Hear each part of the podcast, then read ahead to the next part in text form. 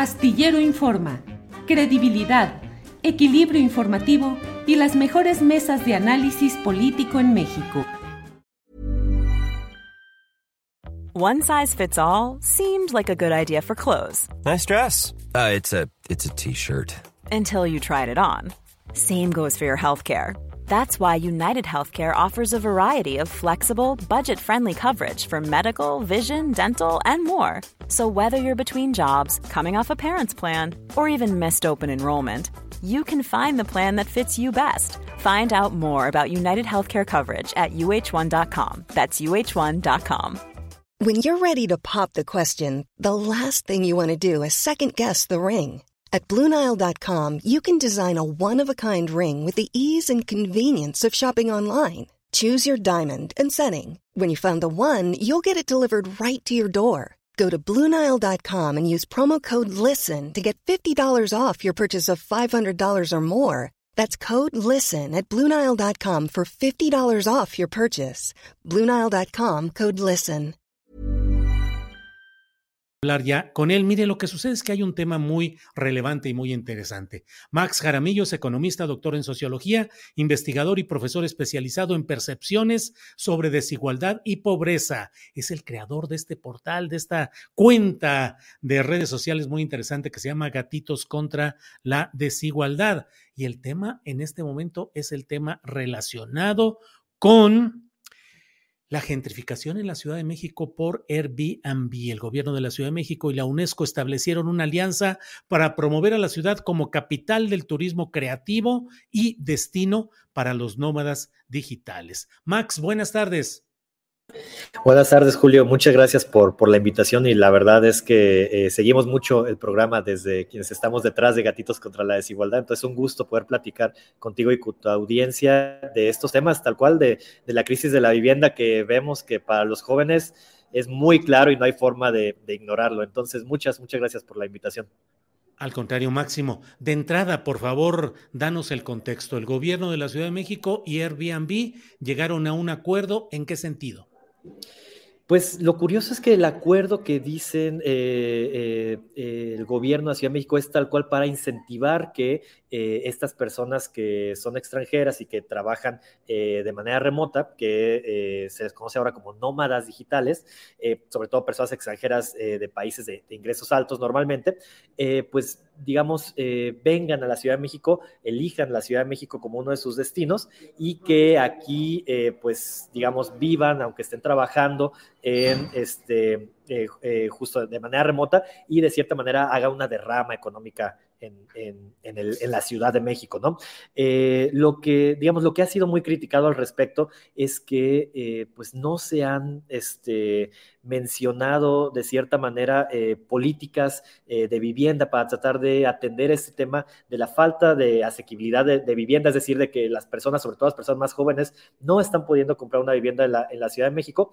Eso por un lado y por otro lado, pues hay un, una, digamos, un movimiento de especulación inmobiliaria con los precios en las ciudades de hace varios años. Esto no es nuevo, esto tiene ya eh, muchos años, que justo pues eh, debería de atenderse también. Entonces, bajo ese contexto, sonó mucho eh, que para la población que mencionaran que la, el gobierno México mencionara que está haciendo una alianza con Airbnb para tratar de atraer a estas personas eh, nómadas digitales. Esto es lo que se anunció apenas hace un par de días y bueno, pues ahí tenemos varias, eh, digamos, varias cuestiones eh, eh para, para, leer este, esta, esta iniciativa del gobierno de la ciudad.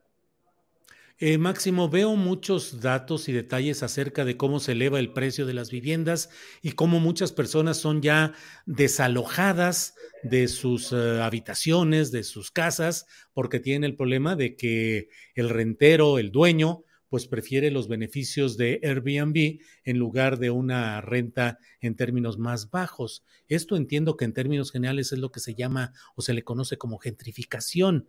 Eh, no sé si es el término exacto, pero en el fondo el gran problema es que pareciera que de pronto la Ciudad de México con eh, todo lo que tiene y que es de todos, pues pareciera estar siendo encaminada a que ahora sea disfrutable y manejable por personas, y aquí hay que tener mucho cuidado. Tuve incluso el cuidado en el título de esta presentación de no mencionar lo de extranjeros. No es una cuestión de xenofobia, es una cuestión de ver cuál es el interés de quienes ya están asentados en una ciudad y que hubiera una regulación interesante y bien hecha para quienes deseen llegar hasta, hasta estos lugares máximo. Sí, totalmente. Por un lado, eh, es, es, bien interesante eso que dices, eh, es evitar la, al final de cuentas esa, esa fobia a, los, a, los, extranjeros, ¿no? Que pareciera que eh, de repente las autoridades de todos los gobiernos luego hablan de que no, no, hay fobia a los extranjeros, sino fobia a los extranjeros pobres, ¿no? Y por eso de ahí tratan de una manera a los migrantes, por ejemplo, del sur en México y de otra manera aquí es bien del norte, ¿no? Pero más allá de eso, efectivamente, me parece que el tema es justo el ni siquiera, hay, que decirlo, ni siquiera es que Airbnb sea la causa principal o, la única causa, diría, del aumento de los precios de las viviendas. Al final de cuentas, es algo que hemos visto desde hace muchos años, por ahí justo ahorita salía en pantalla una gráfica que, que, poníamos, donde lo que decimos es, desde 2005 hasta la fecha, ha aumentado 235% el precio promedio de la vivienda. Esto implica 64% por encima de la inflación, ¿no? Y eso hay que decirlo, es, es inflación de todas las viviendas en en la Ciudad de, México, no, no, solo de la Condesa, Polanco y, y, no sé, de la Roma, sino son todas las viviendas, ¿no?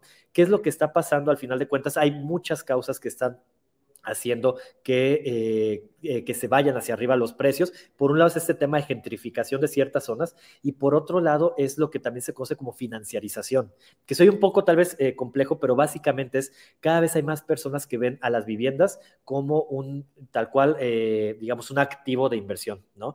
Un, un, activo que buscan que tenga crecimientos en su precio para que les genere rendimientos, ¿no? Eso fue muy claro en el tema de, en el contexto de la pandemia. Cuando se dio la pandemia, pues, de cierta manera bajó la, demanda de, viviendas, lo que veíamos es que había eh, en gran medida eh, muchos anuncios, seguramente lo viste, seguramente lo vio la audiencia, muchos anuncios de departamentos que se rentaban en la ciudad, pero pues estaban vacíos, ¿no? Y aunque había muchas personas que estaban siendo eh, desplazadas de la ciudad porque no podían pagar esos, esos digamos, esos alquileres, pues lo que veíamos es que a pesar de eso, este, pues seguían vacíos los departamentos. Digamos, esta idea de la oferta y la demanda libre que determinan los precios de las viviendas, pues aquí claramente no funcionaba, ¿no? ¿Por qué? Por el tema de, que hay algunas personas, sobre todo las que acaparan estas, este, estas eh, viviendas, que de cierta manera pues, eh, digamos, tienen el poder de decir, ok, yo puedo dejar vacío mi departamento cinco o seis meses con tal de no bajar el precio de la vivienda, ¿no? Eso ya es una distorsión de mercado frente a estas ideas del libre mercado. Frente a eso, lo que se ha dicho mucho es que debería haber algún tipo de este, regulación respecto al, mercado de, la vivienda. Y antes de entrar a eso, justo el tema que decíamos es, pues hemos documentado mucho el, desplazamiento que hay sobre este, las, eh, las viviendas en, la, en la Ciudad de México, digamos, las personas que dejaron de poder pagar este, la, renta eh, y que por otro lado también eh, dicen tal cual testimonios que hemos recabado, ahí me dejaron, me dijeron, te vamos a renovar el contrato, pero pues eh, si pagas lo que nosotros recaudaríamos por poner en Airbnb eh, en renta el departamento. Si no pagas eso, pues eh, te, vas, ¿no? Básicamente. Y bueno, pues justo todos estos, estos procesos nos llevan a preguntarnos el tema de tal cual el derecho a la vivienda, ¿no? A la vivienda adecuada, este, digamos, comunicada con, con donde trabajas, con donde estudias y demás. Y lo que vemos es que tal cual las personas que trabajan y estudian en la Ciudad de México se están viendo expulsadas de la ciudad este, justo pues por estos temas, ya sea la crisis económica o también del aumento sostenido de los precios de, en la vivienda. Hey, I'm Ryan Reynolds. At Mint Mobile, we like to do the opposite of what Big Wireless does. They charge you a lot, we charge you a little. So naturally, when they announced they'd be raising their prices due to inflation, we decided to deflate our prices due to not hating you. That's right. We're cutting the price of Mint Unlimited from $30 a month to just $15 a month. Give it a try at mintmobile.com slash switch. $45 upfront for three months plus taxes and fees. Promote for new customers for limited time. Unlimited more than 40 gigabytes per month. Slows. Full terms at mintmobile.com. Hey, it's Ryan Reynolds, and I'm here with Keith, co-star of my upcoming film, If, only in theaters May 17th. Do you want to tell people the big news? All right, I'll do it. Sign up now and you'll get unlimited for $15 a month in six months of Paramount Plus Essential Plan on us. Mintmobile.com slash switch. Upfront payment of $45 equivalent to $15 per month. Unlimited over 40 gigabytes per month. Face lower speeds. Videos at 480p. Active Mint customers by 531.24 get six months of Paramount Plus Essential Plan. Auto renews after six months. Offer ends May 31st, 2024. Separate Paramount Plus registration required. Terms and conditions apply if rated PG. Max, hay mm, eh, un aumento en la actividad turística. Ayer reportábamos justamente eso. Entrevistábamos al economista Mario Campa, que nos daba datos de cómo la actividad turística ha significado una reactivación económica en estos eh, momentos después de la pandemia. En la Ciudad de México hay una enorme presencia cada vez más de visitantes extranjeros e insisto, ni remotamente se trata aquí de que adoptemos una actitud xenofóbica o de rechazo a los visitantes y a los extranjeros, al contrario, pero sí sucede que de pronto el ambiente comercial se encarece que lo que eran las gorditas de a cierto precio ahora están más caras, que en algunos lugares privilegian la llegada de quien lleva eh, o bien dinero extranjero, divisas, o bien que va a consumir sin mucho problema por los precios porque el cambio de su moneda le permite tranquilamente pagar lo que sea aquí. Hay quienes dicen en la Roma y en la Condesa, pero no solo ahí, ya se escucha más hablar inglés que español y hay mucho extranjero en las calles. ¿Cómo conciliar la necesidad de reactivación económica con eh, la defensa de la cultura y de la vida comunal en una ciudad como la Ciudad de México. Sí, la verdad lo, estás eh, planteando perfectamente, Julio. O sea, al final de cuentas, el turismo genera derrama económica, ¿no? Y eso es algo que gobiernos durante décadas en México han promovido. El tema es quién se queda con esa, esa derrama económica, ¿no? Me parece que es, que es muy importante y quién se ve beneficiado. Al final de cuentas, se puede esparcir, de, distribuir de muchas maneras, pero sobre todo este tipo de turismo, eh, pues digamos, no es que... Eh, eh, justo en, la conferencia cuando se, presentaba esta propuesta de alianza con Airbnb, se hablaba de este caso de alguien que se queda en Xochimilco y que consume en Xochimilco local y demás, ¿no? No necesariamente es ni siquiera el caso más eh, eh, común, ni ni siquiera, eh, digamos, este tipo de rama económica que llegue a los, estratos más bajos. Y eso es por un lado. Por otro lado, como bien dices, el tema de conservar estas, estas digamos, experiencias de la ciudad o estas culturas que hay en la ciudad, evitando el, desplazamiento, es algo que se ha eh, visto a nivel mundial como algo muy importante. De ahí que eh, gobiernos a, nivel global eh, han aplicado ciertas políticas, que hay un movimiento muy interesante que se llama The Shift, que trata de luchar por el eh, por la vivienda, eh, por el derecho a la vivienda a nivel global, justo en estas ciudades como México, altamente turistificadas, con Airbnb, digamos que los precios de, la vivienda están por los cielos y que las personas que trabajan ahí no pueden vivir ahí. Y lo que han hecho es distintas, eh, digamos, regulaciones al, tema, al mercado, al tema de Airbnb, al, al mercado de la vivienda, que, convivan también con el turismo, ¿no? Y que, de, que permitan que haya un turismo este, sostenible, ¿no? En ese sentido, lo que dicen es, hay, eh, o lo que han aplicado de cierta manera eh, en distintos gobiernos, y lo que dice este, este, esta propuesta de The Shift es tal cual tener cuidados, ciertos cuidados, por ejemplo, limitar el uso de las viviendas eh, de rentas de corto plazo. ¿Por qué? Porque existen los hoteles, ¿no? Y, básicamente tienen regulaciones y, tributaciones sumamente distintas. Dicen limitar en la medida de lo posible, sobre todo también pedirles si, si las empresas como Airbnb trabajan en en, la ciudad, pedirles que, que compartan sus datos, algo con lo, que, con lo que se hace muchos cálculos por parte de, la, de, las secretarías de turismo en, la, México, es que los hoteles comparten sus datos, pero Airbnb no, estamos seguros de cuántos datos comparte con, con el gobierno. Por otro lado, también evitar que, el, eh, digamos, que Airbnb entre de manera desregulada en poblaciones eh, altamente turistificadas, donde sobre todo pueden poner en riesgo eh, la permanencia o pueden desplazar a, poblaciones originarias, ¿no? Lo vemos en ciertas colonias de la Ciudad de México que las poblaciones más vulnerables se ven desplazadas porque dejan de poder pagar la renta eh, en, estos, en estos lugares.